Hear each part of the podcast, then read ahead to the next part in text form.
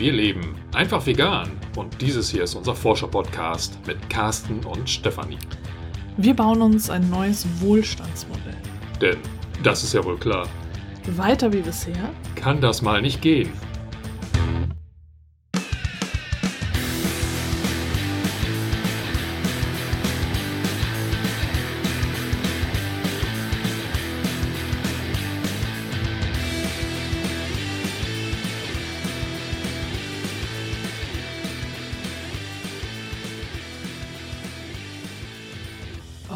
Freue ich mich, äh, erneut äh, Ilona und Marek hier im Podcast begrüßen zu dürfen. Erneut, weil ich nämlich nachgezählt habe, das ist jetzt schon das fünfte Mal, dass ihr hier zu Gast seid. Und äh, für den Fall, äh, dass jetzt es tatsächlich HörerInnen gibt, die euch noch nicht kennen, würde ich euch bitten, euch einmal kurz vorzustellen.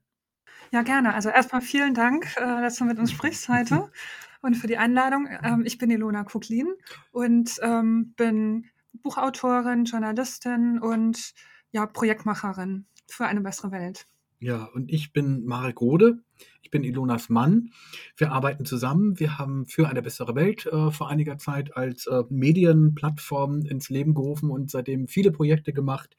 Wir schreiben Bücher gemeinsam und äh, ja, das bringt einen riesigen Spaß, äh, gerade in diesem Bereich der ökosozialen Themen ganz unterschiedliche Mittel und Medien einzusetzen, äh, um die Welt zu verbessern. Und äh, nachdem, ich habe mir das extra rausgeschrieben, ihr schon in Folge 83, 98, 167 und 171 zu Gast wart, ja, ähm, und das alles Sachbücher waren, seid ihr jetzt heute ja da ähm, mit einem Fantasy-Kinderbuch. Und da frage ich mich natürlich, wie kam es denn dazu? Also die Idee, die hatten wir eigentlich schon vor, vor vielen, vielen Jahren. Also es sind bestimmt schon sechs oder sieben Jahre her, Ja. ne, denke ich. Und zwar hatten wir immer einen Hund aus dem Tierschutz. Ähm, und mit dem gehen wir dann immer, sind wir immer spazieren gegangen, mittags, logischerweise. Und auf dieser Hundespaziergehrunde, da sind uns immer ganz viele Ideen gekommen. Und unter anderem hatten wir eines Tages, haben wir eben auch natürlich darüber gesprochen, was so alles schief läuft und was nicht gut ist und was die Menschen so anstellen mit der Natur und so weiter und den Tieren. Und ähm, genau, und dann hatten wir irgendwie so, ich weiß nicht, wer von uns beiden es war, aber einer von uns beiden hatte so die Idee, ja, wie, wäre das? Stell dir mal vor, das wäre so, dass die Tiere auf dieser Welt ständig den Menschen irgendwie den Hintern retten, weil die irgendwie immer irgendwelchen Unfug anstellen und irgendwas zerstören und irgendwelche Kipppunkte an, erreichen. Und die Tiere sind sozusagen im Hintergrund ständig aktiv und, und, und versuchen irgendwie das Schlimmste zu verhindern. Und damit war eigentlich die Idee geboren für dieses Buch. Und das heißt, äh, ihr habt da jetzt auch schon länger dran geschrieben an dem Buch und jetzt ist es bald endlich da?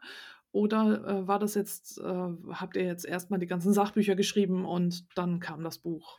Also das eine hat so ins andere gegriffen. Es ist ja tatsächlich so, dass wir eher aus dem Sachbuchbereich äh, kommen und uns aber eigentlich immer auch schon mit diesen Themen beschäftigt haben und wir uns überlegt haben, wie kann man eigentlich diese Themen auch auf äh, eine andere Art und Weise vermitteln?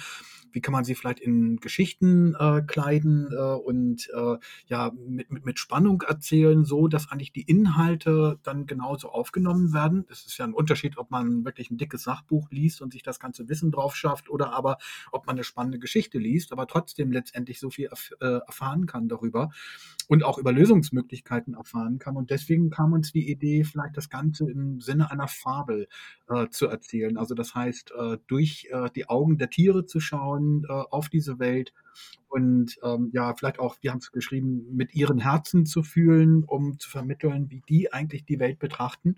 Und haben uns dann überlegt, wie wäre es denn eigentlich, wenn es eine Gesellschaft, eine geheime Gesellschaft der Tiere gäbe, aus Trillionen von Mitgliedern, alle untereinander vernetzt, alle miteinander in Kommunikation, die eigentlich, wie eben Ilona das beschrieben hat, die ganze Zeit äh, damit beschäftigt sind, eigentlich den ganzen Unfug, den der Mensch äh, auf diesem Planeten anstellt, so gut es eben geht, äh, dann äh, zu verhindern, einzudämmen. Aber was wäre, wenn die oder ein Teil von denen irgendwann keine Lust mehr dazu hätte und sagen würde, nee, also der Mensch ist es vielleicht gar nicht wert, dass wir uns um ihn kümmern und dadurch ein Konflikt in dieser Tierwelt entsteht. Und das war sozusagen der Grundplot.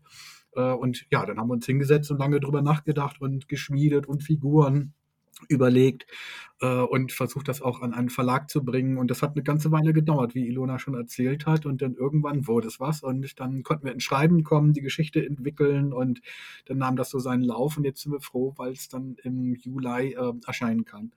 Und äh, dann müssten wir vielleicht noch sagen, wie es heißt, das Buch. vielleicht schon mal so zu Anfang. Äh, du hast ja schon so ein bisschen erzählt, worum es geht. Und äh, wir hatten uns ja darauf geeinigt, wir spoilern so wenig wie möglich. Deswegen versuche ich jetzt, äh, möglichst geschickte Fragen zu stellen. Aber wie es heißt, das könnt ihr auf jeden Fall verraten. Also das Buch äh, hat den äh, Titel Animal Agents. Also weil es eben halt eine Gemeinschaft von Tieren ist, die wie Agenten im Verborgenen agieren. Und da passte das sehr gut. Genau, weil die Menschheit kriegt ja nicht mit, dass da so, so und so viele Milliarden Tiere unterwegs sind und eben halt immer wieder äh, alle möglichen Dinge anstellen, um die Sachen zu retten.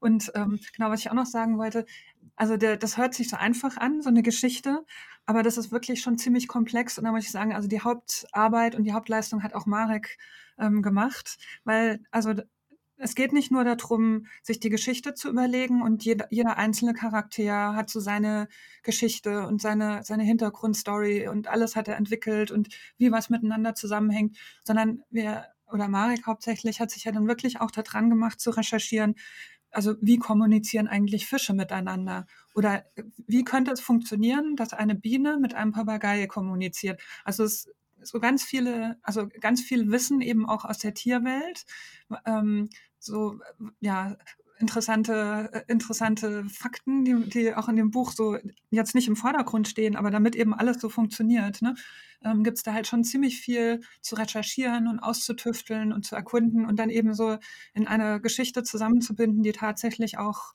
logisch erscheint oder auch tatsächlich trägt. Und eben sehr lesend, also unterhaltsam ist. Also die Spannung steht im Vordergrund, die spannende Geschichte. Aber so diese ganzen Themen, die stehen halt sozusagen so ein bisschen so im Hintergrund und, und, und kommen sozusagen nebenbei irgendwie mit. Was bleibt Fantasy natürlich? Es ist auf jeden Fall eine spannende Fantasy-Geschichte, genau. Und äh, ihr hattet doch sicherlich auch TestleserInnen, äh, denn es richtet sich ja an Kinder, da weiß ich nicht, also ich meine, ich habe ja selber ein Kind, aber trotzdem ähm, hätte ich irgendwie das Gefühl, dass ich vielleicht als Erwachsene da ähm, manchmal übers Ziel hinausschießen könnte, wenn ich sowas jetzt schreiben würde, wenn ich sowas könnte. Ähm, habt ihr da mit vielen TestleserInnen im richtigen Alter, sage ich mal, zusammengearbeitet? Ja, also wir hatten äh, Mädchen einige, wir hatten einige Jungs und äh, die waren eigentlich natürlich alle stolz und begeistert, dass sie sowas lesen können. Und wir haben auch äh, viele Gespräche mit den Eltern geführt, weil tatsächlich geht es ja hier um, ich sag mal, auch wirklich ernste ökologische Verwerfung und große Probleme, die wir haben, mit denen Kindern ohnehin äh, äh, konfrontiert sind und sich die Eltern natürlich gefragt haben, ja, wie kann man eine Geschichte erzählen, so dass sie nicht so weit reicht, dass sie verstörend ist, aber auf der anderen Seite ein äh, Gefühl für die äh, Problematik vermittelt, die dahinter steht. Und das war eigentlich die tatsächliche Aufgabe. Und wir sind total glücklich, dass die meisten Kinder sich wirklich so weit hineindenken konnten und uns äh, also auch dann äh, teils dann tolle äh, Kritik beziehungsweise tolle Feedbacks äh, gegeben haben, weil die richtig eingetaucht sind in diese Welt, natürlich Fragen gestellt haben, Vorschläge gemacht haben, aber auch begriffen haben, um was es dort eigentlich geht oder wie, wie äh, um es anders zu sagen, wie groß die Bedeutung dessen ist, um, äh, um was es geht in diesem Buch, dass es eben halt nicht nur eine Fantasy-Geschichte ist, wie es viele andere auch gibt, sondern dass dahinter dahinter eben tatsächlich etwas Bedeutendes steht, was womöglich sehr mit ihnen zu tun hat. Und das fanden nicht nur die Eltern gut, sondern eben auch die Kinder, weil eben die Art, wie sie das Buch lesen konnten, am Ende eben doch äh, letztendlich ein Abenteuer war. Ein Abenteuer, das durch diese Themen führt. Hm. Und das Buch funktioniert auch auf verschiedenen Ebenen, haben wir festgestellt. Also zum Beispiel relativ am Anfang gibt es so eine Szene, wo, ähm, wo, die, wo die Hauptprotagonistin Barry ähm, ganz viele Tiere aus so einem Tierversuchslabor befreit. Und ähm, wir haben festgestellt, also wir Erwachsenen, wir haben natürlich, also Menschen, die sich damit beschäftigen, wir haben natürlich bestimmte Bilder im Kopf, die ganz schrecklich sind.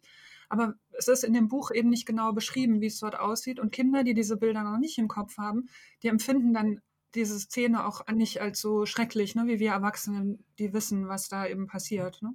Also insofern funktioniert diese Geschichte auch auf verschiedenen Ebenen und durchaus auch für verschiedene Altersstufen. Ja, und weil es eben eine Fabel ist, äh, geht es in der Hauptsache eigentlich darum, sich in die Tiere hineinzuversetzen, sich zu fragen, wie fühlen die sich denn, wie betrachten die den, den, den Moment oder wie gehen die miteinander um? Und was natürlich nochmal besonders spannend ist, wie sehen die eigentlich die, wir haben sie Fellwechsler genannt, also die Menschen, äh, was denken die sich eigentlich, warum wir das Ganze hier machen? Ne? Also was hat das aus der Tierperspektive für einen Sinn, was der Mensch, was der Fellwechsler hier so treibt auf diesem Planeten und was machen die sich für einen Reim darauf? Und so war es eben halt möglich, äh, tiefer in diese Problematiken einzutauchen und davon zu beschreiben, ohne dass es so, äh, ich sag mal, plastisch und drastisch war, dass äh, die, die Eltern hatten natürlich ihre Bilder im Hinterkopf, aber die Kinder da in, in irgendeiner Weise auch nur ähm, jetzt äh, Schwierigkeiten hatten, durch diese Szenen zu kommen. Ja, Fellwechsler, das ist also Rollkasten fand ich auch schön. Ähm, das ich durfte das Buch vorher lesen, muss ich jetzt gleich noch mal anmerken. Also, ich, äh, habe schon das gelesen und ich muss wirklich, äh, an mich halten, jetzt nicht zu spoilern, deswegen.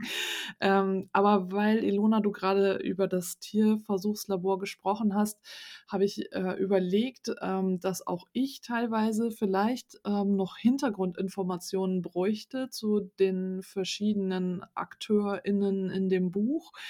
Ähm, ihr plant ja auch eine Internetseite dazu. Wird es dann da weitere Hintergrundinformationen dazu geben, was jetzt ähm, wie gesagt, ich versuche nicht zu spoilern, aber was bestimmte AkteurInnen in dem Tierversuchslabor, sage ich jetzt mal, äh, was da die betrifft, warum die so aussehen oder sich so verhalten? Ja, also dazu muss, muss man natürlich schon ein klein bisschen ausholen, um die Geschichte zu vermitteln.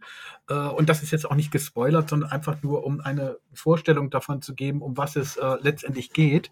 Und zwar geht es um eine junge Hündin, Barry heißt sie, die hier am kalten Ufer, so haben wir es genannt, also in Hamburg tatsächlich, äh, bei uns, wir kommen auch beide aus Hamburg, lebt, aber nichts um ihre Geschichte weiß, nichts von ihren Eltern weiß, also sozusagen ein Waisenhund ist, der von Menschen, von Fellwechseln aufgenommen wurde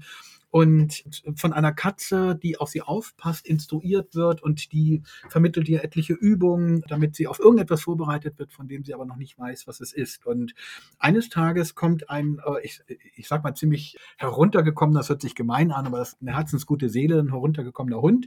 Dusa heißt er, die Katze heißt übrigens Yoko und der holt äh, die Katze Yoko ab äh, zu einem Auftrag und da die Hauptakteurin, also die Barry, noch nie aus diesem Hinterhof oder groß äh, aus dieser Gegend herauskam und sie aber trotzdem eben total neugierig ist, geht sie den beiden hinterher und so entwickelt sich dann nach und nach die Geschichte. Ähm, sie erfährt, das zumindest kann man eben sagen, äh, dann, dass es eine geheime Gesellschaft gibt, die, äh, wie Ilona das ja schon beschrieben hat, äh, sich zur Hauptaufgabe gemacht hat, eben für den Erhalt des Planeten zu sorgen, für die Fellwechsler sich verantwortlich sieht und versucht eben äh, da die Probleme so gut es geht eben ja äh, hinter ihnen sozusagen hinter ihnen aufzuräumen und äh, klein zu halten, was immer schwieriger wird. Und äh, da stoßen sie in Hamburg auf eine Organisation, die weltweit tätig ist. Und diese Organisation steht eigentlich ähm, ja, symbolisch für das, was wir Menschen äh, gerade auch mit unserem, ich sag mal, Technologiewahn äh, diesem Planeten antun. Und ähm, vielleicht kann man so viel sagen, sie, sie entdecken dort etwas in einem Lager hier in Hamburg, was nicht sein kann und nicht sein darf und verfolgen dann eben die, äh, diese, diese Firma bis äh, über das große Wasser bis äh, zum glorreichen Ufer nach Amerika, um dort, und da wird sie eben halt hineingezogen, äh, dann äh, mit der geheimen Gesellschaft eben halt äh, diesen, äh, ich sag mal, Agentenfall äh, zu lösen.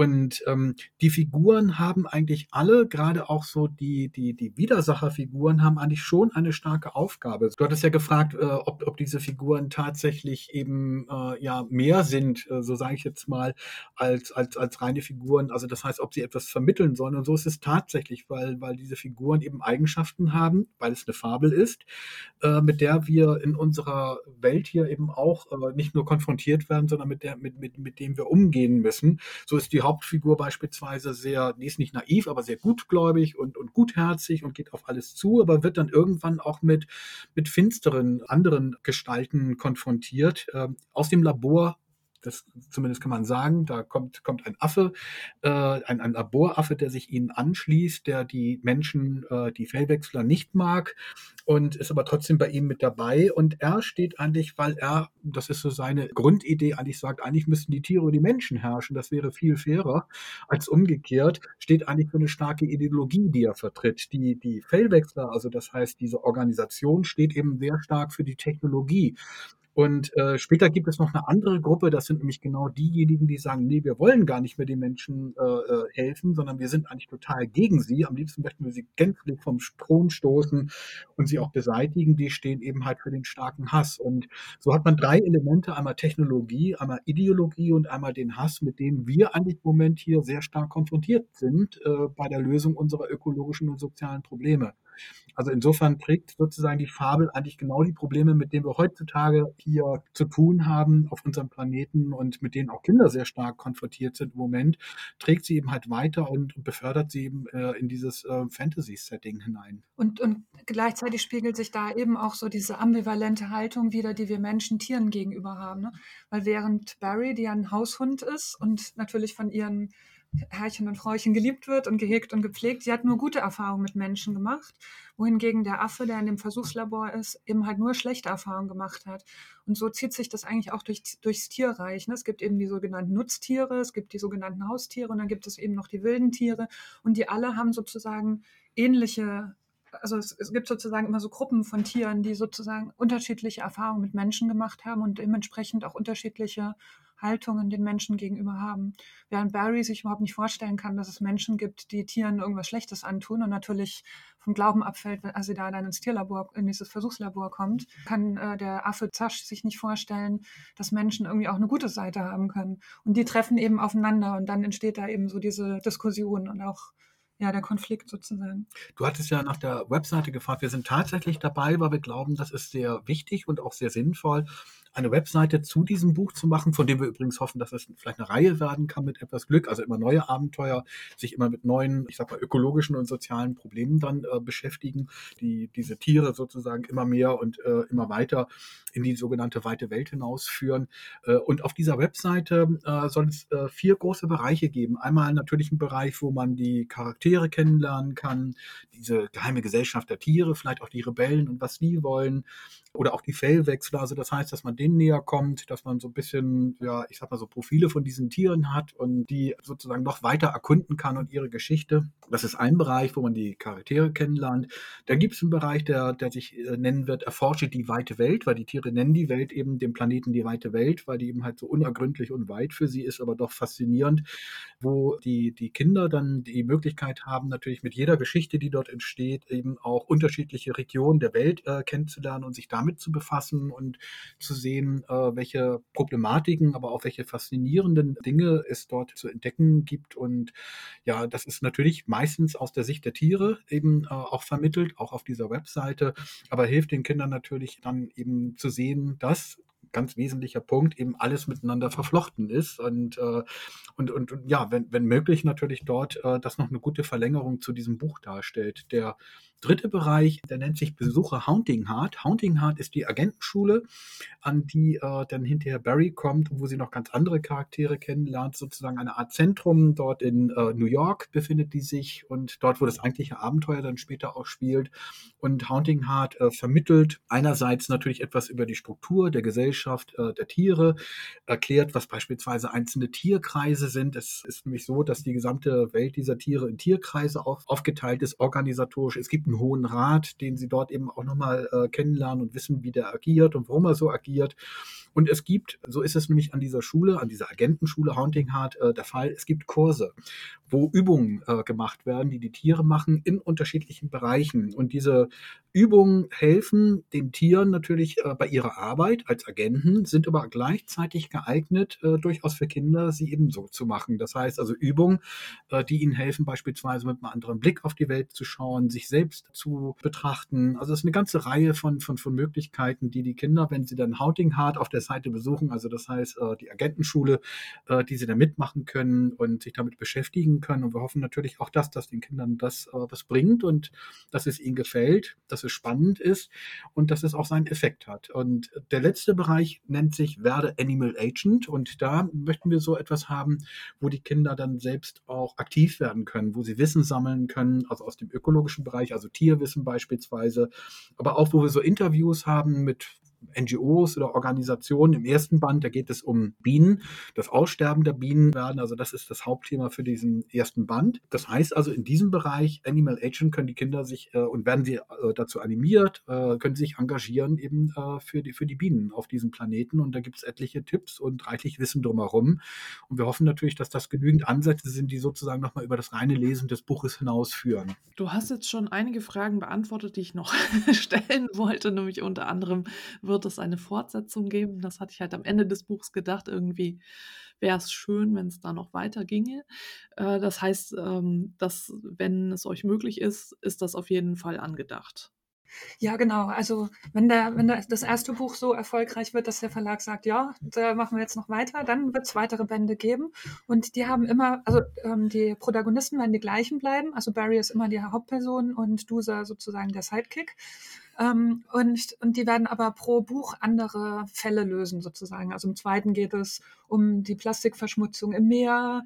Ähm, im, dann kommen wir auch mal zu einer, zu einer Massentierhaltung, wo sie irgendwie einen Fall lösen müssen oder ähm, in den Regenwald, der abgeholzt wird. Also es sind so die verschiedenen Problemzonen, die wir irgendwie so haben, ähm, da werden sie halt immer verschiedene Fälle lösen müssen. Und dann gibt es aber eben auch Geschichten, die sich sozusagen über alle oder Linien, Erzähllinien, die sich über die ganzen Bücher hinwegziehen werden. Ne? Was, wie entwickelt sich Barry weiter? Wie entwickelt sich Dusa weiter? Wie entwickeln sich die Widersacher? Genau, wo sind ihre Eltern, ihre Geschwister und wie ist das mit diesen, mit den Rebellen, ne, die die, ähm, die Menschheit ähm, äh, vernichten wollen. Also dieser Kampf innerhalb der Tierwelt, wie geht der weiter und so weiter. Also das, es gibt so verschiedene Erzählbögen, die auch über die Bücher hinweggehen. Und es gibt ein ungelöstes Rätsel sozusagen von, von der Barry und sie braucht was länger, um dahinter zu kommen, welchen Part sie in diesem ganzen Geschichte äh, der geheimen Gesellschaft spielt. Das heißt, ihr habt äh, die Fortsetzung quasi schon äh, im Kopf zumindest oder zumindest so grob geplant. Ja, also du kannst dir vorstellen, Mareks Büro, das sieht so aus, kennst du das manchmal, wenn es so Krimis gibt und die, und die, die bösen Ü Übeltäter haben oder irgendwie die halb verrückten Menschen haben irgendwie verrückt. so das ganze Zimmer voller Zettel und dann spannen sich so Schnüre von einer Wand zur anderen. So sieht gerade Mareks Büro aus, weil sozusagen alle Wände voll sind mit Zettel von den Charakteren, von den Geschichten, von den Erzählbögen. Also es ist alles durchgeplant schon in der Theorie. Die anderen Bücher müssen nur noch in Anführungszeichen geschrieben werden.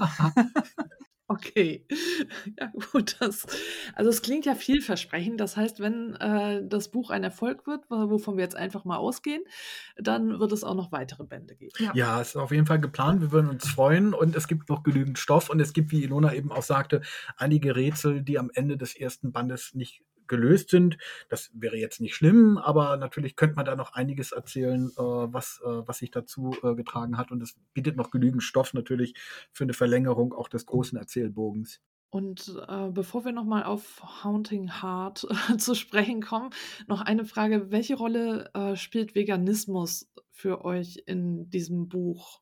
Also wir beide sind ja selbst auch und leben äh, vegan.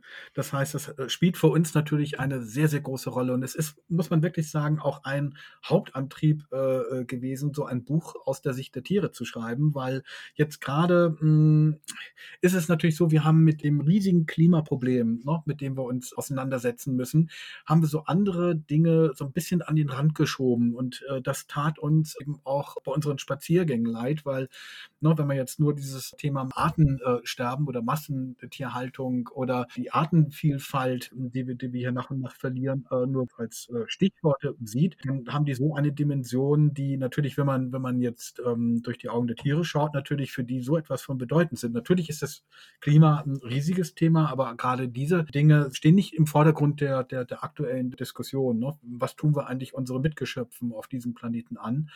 Und das war für uns wichtig, einmal den Fokus äh, darauf äh, zu richten, weil man kann natürlich selbst vegan leben, aber es gehört auf jeden Fall dazu, dass man sich auch in diese vielen Tiere versetzt. Und wir teilen diesen schönen Planeten nun mal mit diesen ganzen Tieren. Und ich persönlich bin der Meinung, dass wir auch uns entsprechend verhalten sollten. Ich denke, das kennen auch viele Menschen, die vegan selbst leben und dafür ein Bewusstsein haben, dass das immer ja so eine Gratwanderung ist. Oder mir geht es auf jeden Fall so. Auf der einen Seite ähm, lebe ich vegan, weil ich bei diesen ganzen schrecklichen Sachen einfach nicht mitmachen möchte. Und natürlich schmerzt mich das zu sehen, dass andere Menschen das schlicht nicht wahrnehmen oder da mir sich nicht mit auseinandersetzen.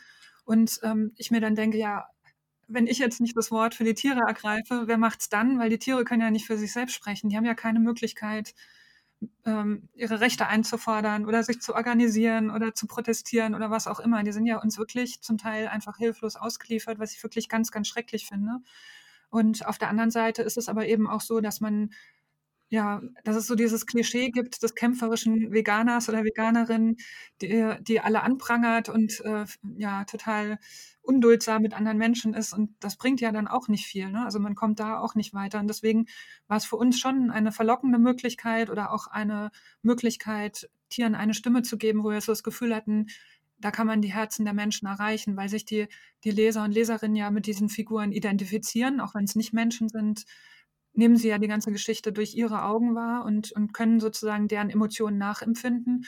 Und wir hoffen halt, dass wir auf die Art und Weise auch nochmal Menschen erreichen können, die sich sonst mit solchen Themen eigentlich nicht so beschäftigen, die sich aber schlicht und einfach sagen, oh, äh, spannende Tierfantasy, ähm, cool, das, das lese ich mir durch, weil sie halt auch andere Bücher lesen, wo auch Tiere irgendwie eine Rolle spielen. Jetzt richtet sich das Buch ja vor allem an Kinder ab zehn, hatte ich jetzt gelesen.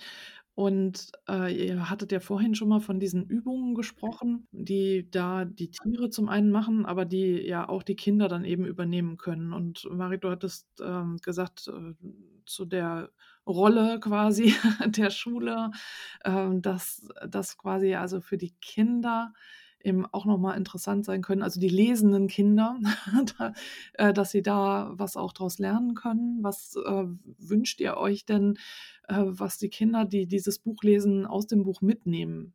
Auf jeden Fall ist es auch ein Buch für Groß und Klein, also oder umgekehrt gesagt für Klein und Groß. Also das ist natürlich schon auch der Wunsch, auch wenn das Eltern vorlesen oder wenn sie selbst äh, gerne lesen, hoffen wir natürlich, weil es eben gerade eine Fabel ist, die diese Welt heute, äh, die Menschenwelt, die Fellwechslerwelt skizziert, dass sie da auch einiges mitnehmen können.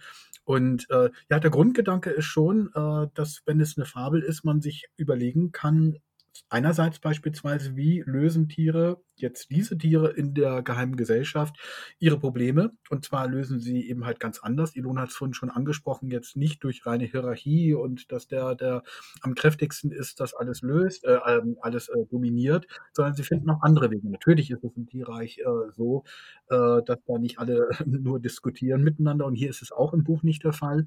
Aber sie haben schon eine etwas andere Struktur, die wir schon mh, hm, idealer finden, oder, oder mir geht es zumindest so, als, äh, als äh, sie derzeit eben äh, bei den Menschen praktiziert wird. Ne? Wie lösen wir unsere Probleme? Wie gehen wir mit den großen Konflikten äh, auf unserem Planeten um? Und Haunting Heart steht so ein bisschen für eine Schule, die das vermitteln soll. Natürlich in erster Linie den Tieren, aber natürlich damit eben auch äh, den Kindern. Es gibt dort ähm, eine Reihe von, von Kursen, Fächern, die äh, die Tiere dann besuchen.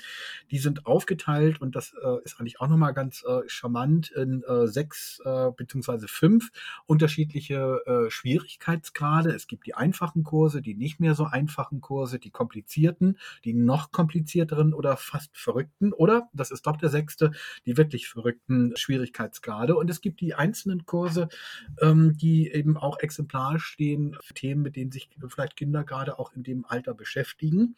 Und zwar geht es einmal um das Ich-Sein. Das ist zum Beispiel eine Art von Kurs, wo die Tiere in diesem Fall, aber damit auch die Kinder, die Menschen, die es lesen, äh, mit dem Ich-Sein sich äh, beschäftigen können. Was heißt es überhaupt, Ich zu sein? Oder was bedeutet Identität und Persönlichkeit? Und was mache ich daraus? Und wie gehe ich damit um, wenn ein anderer oder eine andere, äh, die natürlich auch einen Willen hat und etwas erreichen will, so ganz anders drauf ist als ich oder sich vielleicht gegen mich stellt. Also wie gehe ich mit den beispielsweise inneren Konflikten um oder auch mit den Wünschen und Träumen, die ich habe. Also ein Kurs nennt sich Ich sein, ein weiterer Kurs nennt sich äh, Verflochten sein und ähm, da geht es eben halt darum, wie, wie können wir eigentlich alle gemeinsam etwas erreichen, beziehungsweise wie stehen wir zueinander, wie hängen die Dinge miteinander zusammen, wie hängt unter Umständen alles, was auf dem Planeten existiert, miteinander miteinander zusammen. Die Tiere, in diesem Fall natürlich übertragen auch die Menschen. Bildet das alles eine Einheit oder bin ich jetzt nur einfach für mich alleine und muss jetzt irgendwie mich durchkämpfen und das reicht? Und es gibt ja noch eine Reihe anderer Kurse, die natürlich einmal Beispielsweise einer nennt sich Fellwechselei. Da geht es um die Frage, wie betrachten die Tiere äh, denn, äh, die Menschen? Welchen Reim machen sie sich auf unterschiedliche Verhaltensweisen, zum Beispiel auf die Technologie der Menschen? Du hast vorhin äh, den Begriff, ich glaube, Rollkästen mit ins Spiel gebracht. Das ist das Wort für Autos, das die Tiere gefunden haben. Die sind natürlich keine Techniker in dem Sinne. Die müssen sich irgendwie erklären, was das eben halt alles für seltsame Dinge sind, die die Menschen, die Fellwechsler, sich da ausgedacht haben. Manche von denen eben hochgefährlich, andere einfach nur skurril aus, also aus ihrer Sicht. Da gibt es aber auch so etwas wie Gesellschaftswissen, wo Sie sich damit beschäftigen, wie überhaupt eine Gesellschaft funktionieren kann, aufgebaut sein kann, die letztendlich etwas Positives, etwas, etwas Gutes erreichen will und was man selbst dafür tun kann. Und so gibt es eine Reihe von Fächern, äh, die den Kindern eben helfen, sich mit äh, der Welt, mit der tatsächlichen Welt auseinanderzusetzen, aber eben halt in Form dieser Fabel. Und, und das äh, hatte ich, glaube ich, eben äh, einmal angesprochen, es gibt in diesen Fächern unterschiedliche Übungen. Und diese Übungen, das wollen wir auch auf der Webseite zeigen, sind natürlich so aufgebaut, klar, dass sie die Tiere machen, aber dass sie eben auch die Kinder machen können. Und wenn, wenn sie wollen, natürlich auch die Erwachsenen, weil sind auf jeden Fall auch sinnvoll, bringen Spaß und, und aus unserer Sicht führen die auch zu was. Zum Beispiel eine Übung, die nennt sich Alles kann wichtig sein, wo ein Tier, sage ich jetzt erstmal, ähm, sich äh, ähm, darauf konzentriert, wie es äh, in dem Moment die Welt wahrnimmt, was sie hört, was sie sieht. Also das heißt, eine Erkundung sozusagen ihrer Umwelt in dem Moment für ein paar Minuten macht, um einfach präsenter zu sein und mehr mitzubekommen von den Dingen, die um es herum geschehen. Oder eine andere Übung heißt, viel Kleines ergibt was Großes, wo man auch sieht, dass beispielsweise durch Kooperation, dass durch Zusammenhalt etwas, also durch eine Gemeinschaft etwas Großes entstehen kann, was man vielleicht alleine nicht schaffen kann, dass aber in dem Großen immer es auch das Kleine, auf, auf das Individuum Individuum ankommt.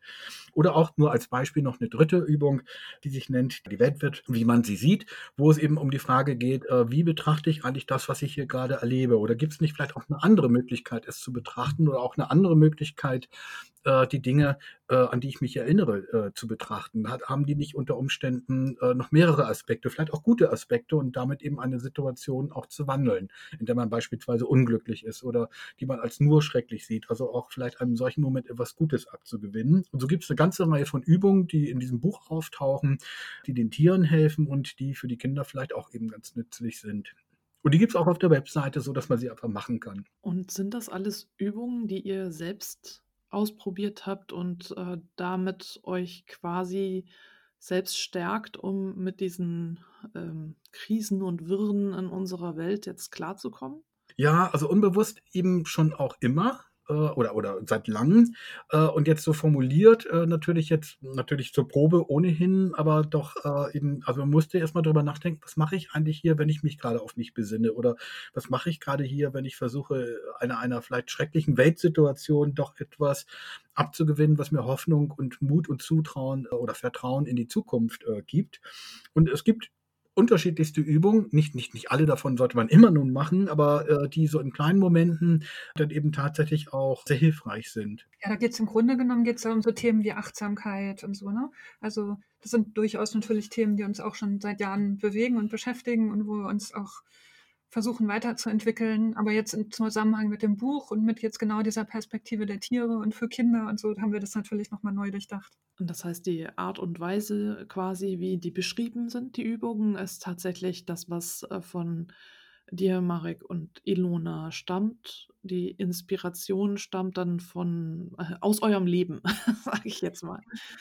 Die Inspiration stammt aus unserem Leben, aber natürlich, wenn ein Hund eine Alles kann wichtig sein Übung macht, dann ähm, ist es natürlich klar, dass der ein völlig, also viel, viel feiner riechen kann als wir.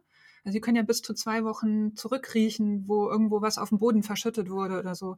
Das können wir ja alles gar nicht erfassen. Also wir haben schon versucht, auch in dem Buch wirklich darzustellen, dass Tiere eben tatsächlich die Welt auch anders wahrnehmen. Dafür sehen Hunde rot und grün nicht oder so. Und das spielt eben alles auch eine Rolle. Also das heißt, die Übung ist schon ein bisschen anders für einen Hund, wenn er die macht, als für uns Menschen, aber vom Ansatz her und von den Schritten und so weiter, klar, geht es darum, im Hier und Jetzt anzukommen und eben mit allen Sinnen den jetzigen Augenblick wahrzunehmen oder das wahrzunehmen, was um einen herum gerade stattfindet. Ja, und auch genießen zu können. Mhm. ihr habt jetzt eigentlich schon ziemlich viel erzählt von dem, was ich so wissen wollte. Jetzt überlege ich gerade, gibt es noch was, wo ihr denkt, das sollten wir noch teilen zu dem Buch? Was, was schon ein Wunsch ist. Ne? Und das haben wir eigentlich auch vom ersten Moment ähm, damit verbunden. Das Buch heißt nun Animal Agents. Das ist natürlich einerseits äh, der Tatsache geschuldet, dass es einfach äh, spannend klingt. Auf der anderen Seite wäre es eigentlich wirklich toll, wenn wir uns alle so ein bisschen als äh, Agenten für die Tiere einsetzen könnten. Das heißt also eigentlich wieder stärker auch unsere Mitgeschöpfe in den Fokus rücken. Mir geht es persönlich zumindest so, wie vorhin schon kurz erwähnt, fehlt es mir tatsächlich in der öffentlichen Diskussion Diskussion und es wird einfach so hingenommen, dass wir uns stärker eben auch beschäftigen mit dem, was die Welt der Tiere ausmacht. Wir greifen als Menschen immer weiter ein, lassen denen immer weniger Platz. Das Anthropozän, also das heißt das Zeitalter des Menschen, hat eben eine, eine ganz verheerende Auswirkung seit einigen äh, Jahrzehnten so, oder, oder seit, sagen wir mal, wenn wir ganz großzügig sind, seit wenigen Jahrhunderten, wo wir die Natur oder auch alle Lebewesen, die in ihr Leben eben halt so stark beeinflussen, beschlossen, dass es eigentlich kaum noch einen Bereich gibt, der unberührt von uns ist. Und das wirft natürlich Fragen auf, die ganz massiv sind. Und wenn man sich in diese Tiere hineinversetzt, dann ist es tatsächlich eben eine Bedrohungssituation. Und das, worum es in diesem Buch eigentlich in der Grundfrage geht, ist, wie weit wollen wir gehen? Wie weit wollen wir als Menschen gehen in Bezug auf unseren Planeten, aber auch wie weit wollen wir gehen, und uns trauen, uns in die hineinzuversetzen, die sozusagen unter diesen Schwierigkeiten, die wir ihnen machen und äh, den lebensbedrohlichen Gefahren, denen wir ihnen aussetzen und äh, in sie hineinzuversetzen dabei und uns äh, wirklich äh, oder das, das Mitgefühl sozusagen zu erhalten, anstatt zu sagen, das ist jetzt einfach notwendig, weil wir Menschen Probleme haben, die wir für uns äh, lösen müssen und für uns kommt der Mensch immer nur an erster Stelle. Und äh, e, egal in welche Richtung es geht, lohnt es, denke ich, die Tiere einfach gedanklich nicht nur mitzunehmen, sondern ihnen auch den Stellenwert zu geben, den, den sie haben. Wir gehen immer sehr leicht davon aus, dass alles, was zu geschehen hat, eben immer ja äh, aus der Sicht des Menschen und für die Menschen äh, zu geschehen hat. Aber welchen Grund sollte es geben, dass ein Tier, egal noch, welches hier in diesem Buch beschrieben wird, weniger Bedeutung oder weniger Anrecht hat äh, als, als, als der Mensch in dieser Welt. Ne? Also äh, Anrecht auf Glück oder Anrecht auf Freiheit oder ein Anrecht auf eine eigene Persönlichkeit. Das vergessen wir häufig und stellen die Tiere eigentlich jetzt nur noch sozusagen in die in den Vergleich, sind sie für uns nützlich oder sind sie eine Gefahr oder sind sie unbedeutend. Und so gehen wir eben auch mit ihnen um und das jetzt nicht nur im kleinen Maßstab, sondern in einem Maßstab, wird natürlich im Buch ja nicht aufgedröselt, aber in einem Maßstab, der wirklich sowas von bedrohlich und gigantisch ist. Also wo wir von Milliarden von Tieren sprechen die wir als Zucht oder als Nutztiere haben, Milliarden von Tieren, die wir gerade in ihrer Existenz bedrohen, ne? Milliarden von Tieren, die einfach die Menschen nicht überleben, wenn man so sagen kann. Ne? Und äh, das stellt ein gehöriges Problem dar. Und wir reden jetzt, wie gesagt, hauptsächlich über das Klima, was ein riesiges, riesiges Problem ist, aber wir verlieren eben ein bisschen aus den Augen, dass wir hier nicht alleine sind. Ja, ich kann da ganz mitgehen. Also, das ist, äh, genau das, was ich auch tatsächlich jetzt halt in letzter Zeit immer wieder denke, dass wir halt die Verbindung zu unserer Mitwelt verloren haben und dass uns vor allem, finde ich, auch ja, dass wir eigentlich auf indigenes Wissen hören sollten, wo es diese Verbindung noch gibt, was aber ja leider eben nicht wirklich gehört wird, zumindest in unserer westlichen Welt nicht. Und auch, dass wir ja jetzt über dieses mechanistische Weltbild stolpern. Und, und deswegen, also ich kann das voll und ganz verstehen. Ich äh, finde das auch spannend jetzt, wenn ich, äh, habe jetzt gerade darüber nachgedacht, dass diesen Ansatz eben, das jetzt in das Kinderbuch zu verpacken, ich glaube, dass äh, das tatsächlich ja wirklich wirklich gut ist für Kinder, das nochmal zu sehen, aber auch für Erwachsene natürlich, äh, dass wir die Sichtweise wechseln und aus, aus den Augen der Tiere halt schauen, dass das wieder eine äh, Möglichkeit ist, die Verbindung zu stärken. Hm, es gibt äh, ja noch einen weiteren Punkt und das sind eben die sozialen äh, Konflikte, mit denen wir im Moment vermehrt zu tun haben. Ne? Wir befinden uns ja im Moment in einer, ich sage nicht nur Stress, äh, sondern in einer Bedrohungssituation, ne? also sozial global betrachtet das hat natürlich einerseits mit dem Kampf um Ressourcen zu tun oder auch mit dem Kampf um, um Territorien oder dem Kampf, wenn man es ganz einfach sagen möchte, um Macht und Einfluss. Und diese, diese Konflikte, die, die entstanden sind, die zeichnen sich ja in der Gesellschaft ab und mit denen werden Kinder konfrontiert. Ne? Wir haben ja vorhin gesagt, ab zehn Jahren ist das Lesealter, aber hm, ich kann mir nicht vorstellen, dass es möglich ist, Kinder ganz aus dieser äh, allgemeinen Stresssituation herauszuhalten. Spätestens dann nicht, wenn man selbst eben sich bedroht äh, empfindet oder gestresst, äh, ne? äh wenn es um politische Themen beispielsweise geht.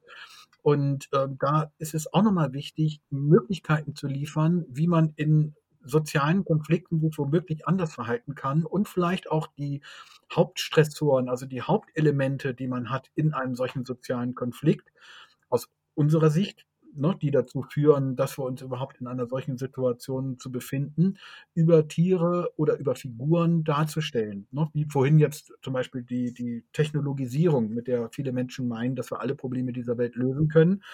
Oder auch Ideologien, mit denen viele Menschen meinen, die Probleme zu lösen oder auch einfach nur den Hass, der an so vielen verschiedenen Stellen aufkeimt und uns eigentlich sozusagen außerstande sein lässt, miteinander weiterhin in einem Dialog äh, zu bleiben und die großen Herausforderungen der Zukunft auch gemeinsam zu lösen. Und all diese Aspekte tauchen in, in diesem Buch kindgerecht auf und ich sage auch mal erwachsenengerecht auf, sodass es möglich ist, vielleicht dem noch andere Perspektiven abzugewinnen.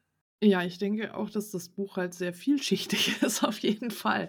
Also es hat mir wirklich sehr gut gefallen, diese, ja, einmal das, was ihr sagt mit dem Verflochtensein, die Verbundenheit wirklich, dass alles miteinander verflochten ist, dass aber eben auch gerade, ähm, du sagtest ja, es ist eine Fabel, gerade diese Krisen, die wir alle ja hier erleben, dort eben abgebildet werden, so dass ich auch äh, ja, das wiedererkennen konnte, sei es im Kleinen, wenn es Krisen jetzt gerade bei uns äh, so im Umfeld gibt oder im Großen, wie wir das jetzt einfach erleben gesellschaftlich. Und dann natürlich all die anderen Probleme, die wir haben. Wir haben ja einfach multiple Krisen. Nur was ich eben dachte, ist, äh, dass manchmal, aber das hatten wir ja jetzt auch schon gesagt, äh, vor allem, wir hatten jetzt über den Affen gesprochen. Ich gerade äh, dachte, gerade bei dem ähm, fände ich so ein bisschen Hintergrundinformationen auf der Internetseite gut, aber ich denke, das habt ihr ja wahrscheinlich auch vor. Also was hat das mit dem auf sich so? also was ist mit dem passiert? Also ich denke, das wäre schön. Ja, und das wird sich natürlich auch über die folgenden Bände noch entblättern. Ne? Also auch, wo Barry, warum sie da eigentlich in Hamburg gestrandet ist und so ganz allein, wieso sie getrennt ist von ihrem Onkel und so, das alles wird sich noch auflösen. Auch was mit Yoko ist, der Katze und so. Die haben alle noch ihre Geschichte, die sich noch entfalten wird.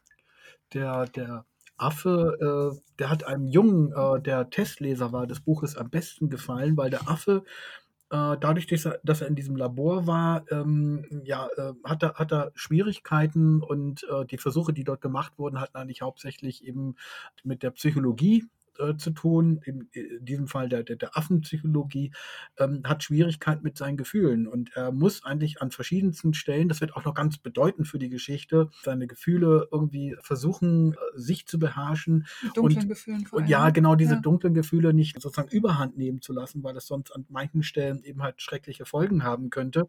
Und dem Jungen hat das total gefallen, weil er sich mhm. mit, der, mit der Figur am meisten verbinden konnte und, und, und das auch auf sich beziehen konnte. Ne? Also diese, diese Selbstbeherrschung, gerade in einer Stresssituation oder gerade wenn man wütend ist äh, und es eigentlich nicht sein sollte, aber eigentlich dann doch müsste und oder so weiter. Wie kann man mit der Wut umgehen? Ne? Wie kann man mit der Wut umgehen? Mhm. Und das war für den, das hat uns also auch verblüfft, das war ja gar nicht am Anfang so genau äh, sozusagen konzipiert, aber es hat sich ergeben, war für ihn eben halt eine tolle Möglichkeit, äh, unterschiedliche Varianten sozusagen dieser starken Gefühlswelten in dieser Figur auf sich zu beziehen und sich damit für sich selbst auch zu erschließen. Das kann ich mir gut vorstellen. Auf jeden Fall. Ich äh, denke, ich, also wenn jetzt das Buch dann auch erscheint, äh, bin ich mal gespannt, was alles so an Feedback kommt, weil äh, was ich halt bisher als Erfahrung gemacht habe, ist, dass jetzt habe ich ja noch kein Buch in dem Sinne geschrieben, aber wenn ich halt äh, bestimmte Podcast-Folgen oder so aufnehme, dann ähm, lösen manchmal Dinge Reaktionen aus, äh, von denen ich jetzt nicht dachte, dass die Reaktionen auslösen. Mhm. Äh, von daher äh, kann ich mir gut vorstellen, äh, dass da jetzt noch die verschiedensten äh, positiven Feedbacks kommen. also mal schauen, wie sich das dann entwickelt, weil wir uns ja einfach in den unterschiedlichsten Charakteren wiederfinden, je nachdem, wie es uns gerade geht und wie divers wir so aufgestellt sind. Da gibt es ja eben unterschiedliche Möglichkeiten. Ja, Also das heißt, es muss einfach jetzt auch ein Erfolg werden, so, so damit es weitergeht. Also. Also wir würden uns natürlich sehr darüber freuen und es ist eben halt ein echtes Herzensprojekt. Äh, wie man vielleicht hört, eben halt jetzt nicht einfach eine Geschichte, die wir ausschreiben, sondern wir würden natürlich uns super freuen, damit auch was bewegen zu können. Was wäre so das größte Kompliment, was man euch machen kann mit diesem Buch? Also was wünscht ihr euch? Was ist so die größte äh, Wirkung, die das Buch erzielen kann? Also das größte, also unser Traum hat sich erfüllt, wenn ich so mal sagen darf, wenn Menschen ähm, berührt sind und, und anfangen, ihr Leben zu verändern. Und zwar in eine Richtung, dass sie eben mehr auf Tiere achten, dass sie bewusster konsumieren und bewusster in dieser Welt ähm, agieren und mehr auf Gerechtigkeit und Umweltschutz achten. Dass er sie auch ja, vom Herzen her anspricht und ähm, man bietet ja eine Welt an. Ne? Also das heißt, also in diesem Fall eine Welt, die man, die man erzählt und die in sich vielleicht stimmig ist und in die die Leserinnen und Leser eintauchen können. Und ein tolles Kompliment wäre natürlich, wenn die sagen, oh, wir möchten noch mehr über diese Welt erfahren ne? und, und es soll irgendwie weitergehen, wir möchten noch mehr Abenteuer äh, ne, erleben, wir möchten auch noch mehr, vielleicht und häufiger an verschiedenen Stellen berührt sein von dem, was die Tiere hier erleben und wir kommen den Tieren wieder näher. Vielleicht kann man das so sagen. Vielleicht wäre das eine, eine tolle Belohnung. Ne? Also, dass, dass Menschen sagen, ah, ich stehe jetzt nochmal ganz anders dazu und äh, ich achte nochmal mhm. ganz anders darauf. Ich nehme andere Dinge wahr. Ja, genau. Mhm. Ja, all das habt ihr in mir auf jeden Fall schon ausgelöst. Es ist schon mal, schon mal wahr geworden. Also gut, natürlich lebe ich ja schon vegan, aber ich habe zumindest dieses Bedürfnis, ich möchte gerne wissen, wie es weitergeht. Ähm, also ich möchte noch mehr Bücher haben. Jetzt, wenn also Menschen dann sagen, ich bin berührt und ich möchte noch mehr Übungen machen, dann finden sie ja dazu dann auf der Internetseite auf jeden Fall noch Infos, ne? Genau, da sind wir schon fleißig dabei, das äh, vorzubereiten und genau, da soll es alles Mögliche dann geben und vielleicht kennen wir ja sogar auch noch Vorschläge von den äh, Kindern, also vielleicht äh, gibt es da ja auch noch äh, die Möglichkeit ne, des Austausches. Und wie gesagt, wir wollen ja auch dann Kontakt aufnehmen zu Organisationen, NGOs, in diesem Fall speziell zu Bienen und vielleicht können die ja auch nochmal Tipps geben, also wir uns natürlich sehr darüber freuen.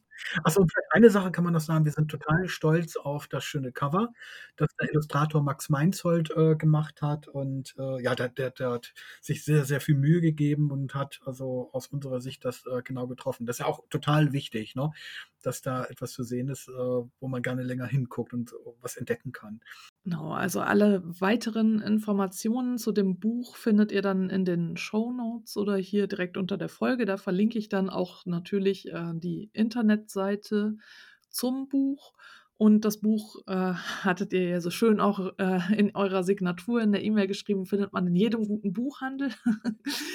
also von daher ähm, am besten nicht online bestellen, sondern direkt vor Ort kaufen. Ja, dann bedanke ich mich, dass ihr euch die Zeit genommen habt und dass ich jetzt hier tatsächlich das erste Interview führen durfte mit euch über das Buch. Und äh, dann wünsche ich euch natürlich total viel Erfolg mit diesem Buch. Das muss unbedingt ja, müssten einfach alle Kinder lesen.